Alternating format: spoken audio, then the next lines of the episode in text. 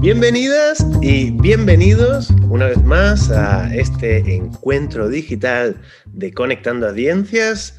Hoy tenemos el placer inmenso de compartir estos 15 minutos con María Martínez Iturriaga, directora ejecutiva de Berkeley College of Music en Valencia. Hola María, bienvenida. Hola Raúl, muchas gracias, encantada de estar aquí. María, qué bien tenerte con nosotros. Eh, vamos a hacerte una pregunta porque tú estás en esa posición privilegiada eh, eh, porque recibes no sé cuántas nacionalidades en, cada promoción de gente y tus exalumnos y tus profesores, digamos, que, que, que, que permean todas, todas las ramificaciones de la industria musical, ¿de qué manera ha impactado la, pandemia al sector de la, de la industria musical? ¿Qué, nos puedes contar desde tu punto de vista? La pregunta del siglo, ¿eh? bueno, la pregunta y la situación que nos afecta a, a, todos, ¿no? No solamente la industria musical, sino todo el mundo ha sido impactado por, por esta situación, todos los sectores, y es algo verdaderamente mm, único, ¿no? En el sentido que ha sido la humanidad entera, ¿no? Que ha sido, que, que hemos sido impactados por una situación eh, que nadie, se, nadie había vivido esto ¿no? Eh, de esta manera.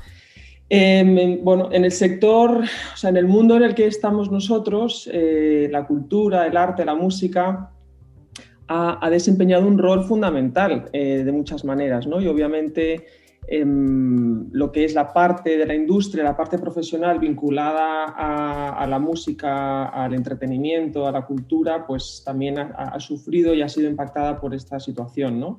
Eh, me gustaría para empezar destacar el hecho del papel y el rol que ha desempeñado para bien eh, la cultura, las artes, la música, en hacer mucho más llevadero esta situación que hemos vivido todos, ¿no? O sea, ha sido, eh, ha sido la, medicina para el alma eh, de todos nosotros durante estos eh, tiempos de aislamiento, de, muchísimas dificultades de salud, de salud no solamente física, sino también psíquica, emocional.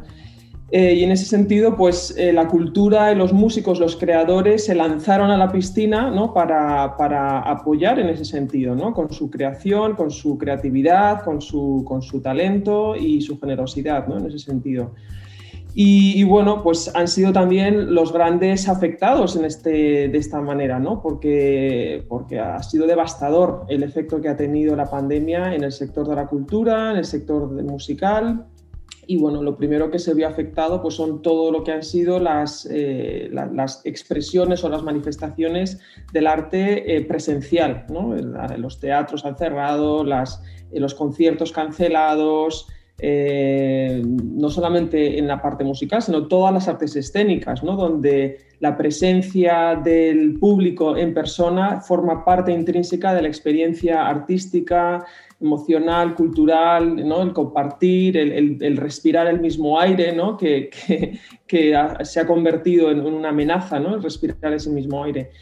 Y, bueno, pues lo que hemos observado ha sido, pues, eh, pues obviamente, un, desplome en esa, en, esa actividad. ¿no? Em, sobre todo al principio de esta etapa, al principio de la, de la pandemia. Luego, pues como como, como parte natural de, lo que es los creadores, de lo que es el, la persona, digamos, creativa, pues enseguida ha surgido esa, esa respuesta a, cómo abordar esto y a cómo reinventarse, cómo readaptarse, cómo usar la creatividad ¿no? para, para ponerlo al servicio de seguir ganándose la vida y seguir eh, trabajando en ese sector. ¿no?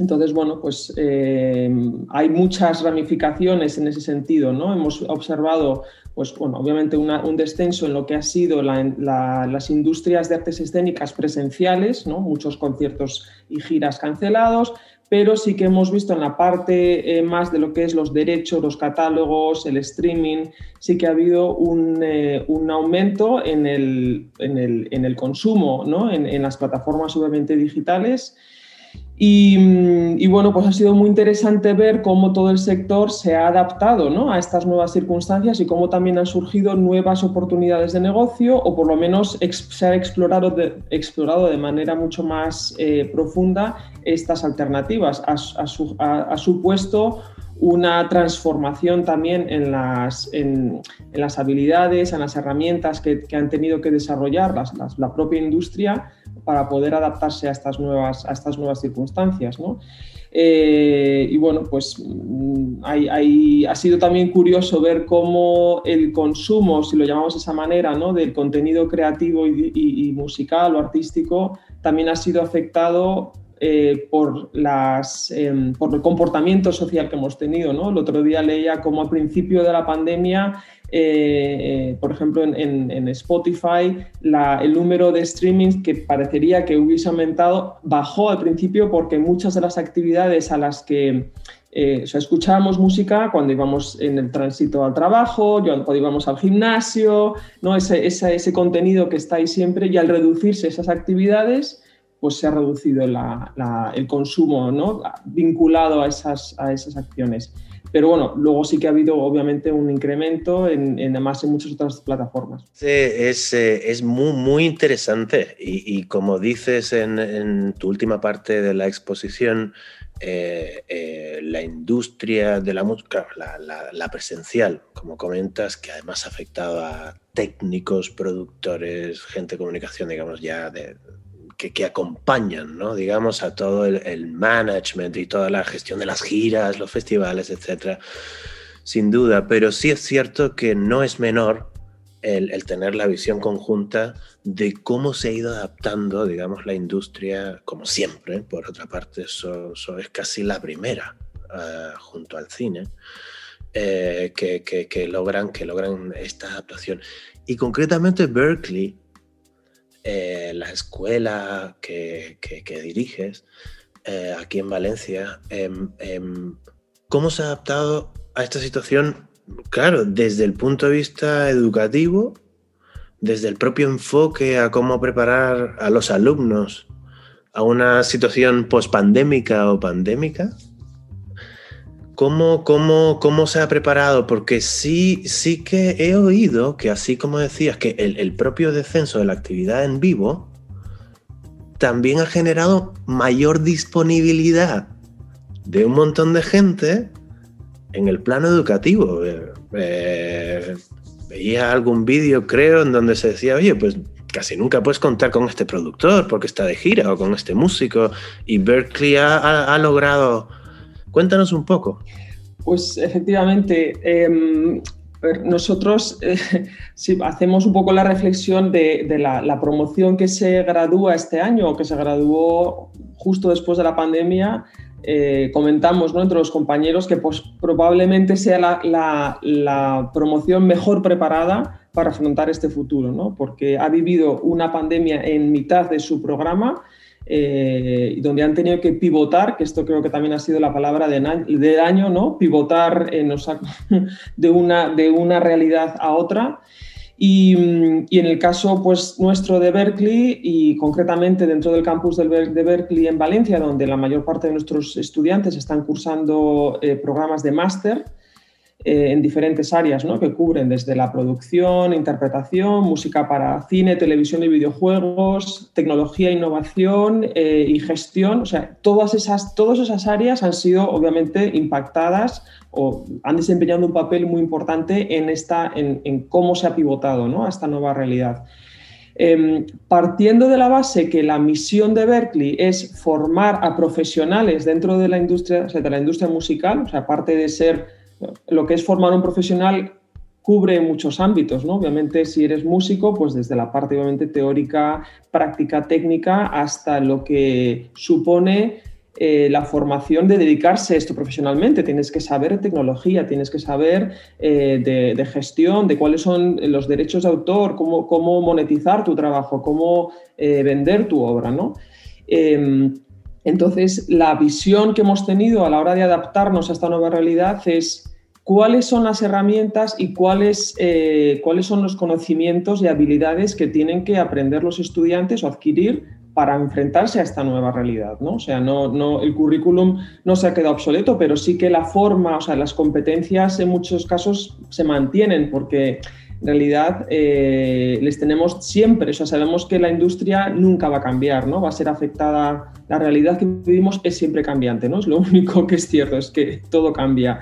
Entonces, las habilidades de adaptarse y la flexibilidad es algo que siempre tiene que estar presente en lo que son las competencias que tienen que adquirir los estudiantes. Entonces, en ese sentido, hemos transformado, empezando, por cierto, por eh, apoyo a los profesores, que son el vínculo más eh, directo con, los estudiantes, o sea, esa formación, ese apoyo, esos recursos dedicados al profesorado es el eslabón más importante a la hora de transmitir estos conocimientos y habilidades a los estudiantes. Entonces, eh, tuvimos la suerte de contar con una semana eh, del Spring Break, ¿no? que son las vacaciones americanas eh, que también tenemos en Valencia, y usamos esa semana para hacer, para reforzar esta formación con los profesores, obviamente dotándoles que ya tenían ¿no? de ordenadores, de para darte una idea, todos los estudiantes en Berkeley es obligatorio que tengan ordenador, que tengan una serie de software, porque es las herramientas básicas con las que van a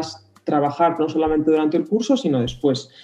Em, entonces, bueno, todo el currículum y toda la experiencia se ha volcado hacia, esas, hacia, esos conocimientos y, en el sentido... Eh, también hay otro aspecto que, me gustaría mencionarlo porque creo que es muy importante Em, es ese acompañamiento no solamente en, las habilidades, en la parte de currículum, pues herramientas Pro Tools, o sea, todo el mundo ahora tiene que aprender eh, a tener un estudio en su casa, o sea, a poder grabarse, a saber manejar los micrófonos, a, ¿no? a, dominar eso, e, todas estas habilidades. Pero ah, hay otro aspecto que también es importante, que ya venía ocurriendo antes de la pandemia, pero creo que se ha amplificado todavía más, es el tema de la salud mental dentro de lo que es el, sector creativo y de, los, artistas. ¿no? Entonces, ese acompañamiento también en, cómo apoyar a los estudiantes eh, en su estabilidad emocional para afrontar esta etapa tan complicada a nivel personal y profesional ha sido un aspecto muy importante en nuestra formación eh, en, esta última época. Algunas de estas cosas, de estos cambios generados por la pandemia, eh, parece que están para quedarse. Yo creo que la pandemia, eh, más que haber desarrollado nuevas cosas, ha acelerado cosas que venían sucediendo por parte de los que presentan y, crean la música y la distribuyen, pero por parte de los que se, acercan y también la consumen de distintas maneras. ¿Crees que alguna de las innovaciones planteadas en este formato híbrido de este último año se mantendrán en el futuro? Absolutamente. El formato híbrido, ¿no? la palabra híbrido es otra de las que se quedan, ¿no? Esa ha sido la, pivotar en la, palabra del año y, e híbrido, ¿no? Desde luego que para nosotros ha sido un aspecto fundamental en nuestra, en, nuestra oferta académica, el formato híbrido, y que por cierto trae también muchos beneficios, trae flexibilidad, trae, nos ha, nos ha mm, hecho eh, enfocarnos más o fijarnos más en, en, cómo beneficiarnos de la tecnología. ¿no? Hay experiencias que, que, que, se pueden desarrollar de manera mucho más eficiente, mucho más efectiva también a través de los formatos híbridos. Em, permite también, nos ha permitido traer, como decías, mencionabas antes, a invitar a profesionales de la industria y que comparten sus conocimientos desde, desde, desde otras, eh, bueno, pues que anteriormente quizás no se podían desplazar hasta Valencia para, para dar clase o, o, estar con nuestros alumnos y ahora pues lo hacemos de manera digital, ¿no? con, estos medios. Eh, también, por cierto, em, creo que esto ha tenido un impacto enorme en, temas de medio ambiente, que tampoco deberíamos eh, subestimarlo, ¿no? O sea, nos ha hecho reflexionar también sobre la sostenibilidad de nuestras prácticas anteriores. O sea, que otra de las cosas que creo que viene para quedarse es esa conciencia de la sostenibilidad en, nuestra industria, todo lo que supone viajar, vuelos, Eh, o sea que el formato híbrido creo que va a traer también muchos beneficios a futuro. Todo el tema de la tecnología, del análisis de datos, también es un aspecto importantísimo que nosotros ya veníamos estudiando y tratando en nuestro currículum durante, ah, antes de la pandemia y ahora todavía mucho más, ¿no? O sea, todo lo que va a ser análisis de datos, todo lo que se mueve a través de la tecnología, pues requiere unos conocimientos tecnológicos de análisis de nuevas plataformas o plataformas que ahora se están ampliando mucho más, donde se convierten en fuentes también de ingresos para los, para, para los profesionales, ¿no? En streaming, eh, en, la gestión de los derechos. Hemos visto en la prensa ¿no? como también ha habido un aumento en la compra y venta de catálogos de, eh, catálogos musicales, ¿no? porque es un, digamos, se está convirtiendo en una apuesta a futuro interesante. Eh, entonces, estos son formatos que, o, digamos, cuestiones que, pienso que se van a, se van a quedar, desde luego, a futuro y la clave creo que va a estar en la, adapta, eh, en la adaptabilidad, ¿no? en aquellas, casi no, eh, mencionando o pensando en, en, en, Darwin, pues realmente es parte de nuestra naturaleza, ¿no? Las personas o las, las los industrias y los sectores que sepan adaptarse son los que finalmente van a, van a sobrevivir. O sea que ahí estaremos todos intentando adaptarnos para, para, seguir en este, en este jardín. María, un placer inmenso, como siempre, un gusto tenerte con nosotros. Estoy convencido que nuestras oyentes y nuestros oyentes, nuestros lectores y nuestras lectoras agradecerán mucho estos 15 minutos. Muchas gracias Raúl, eh, un placer como siempre. Queridos amigos y amigas, hasta la próxima.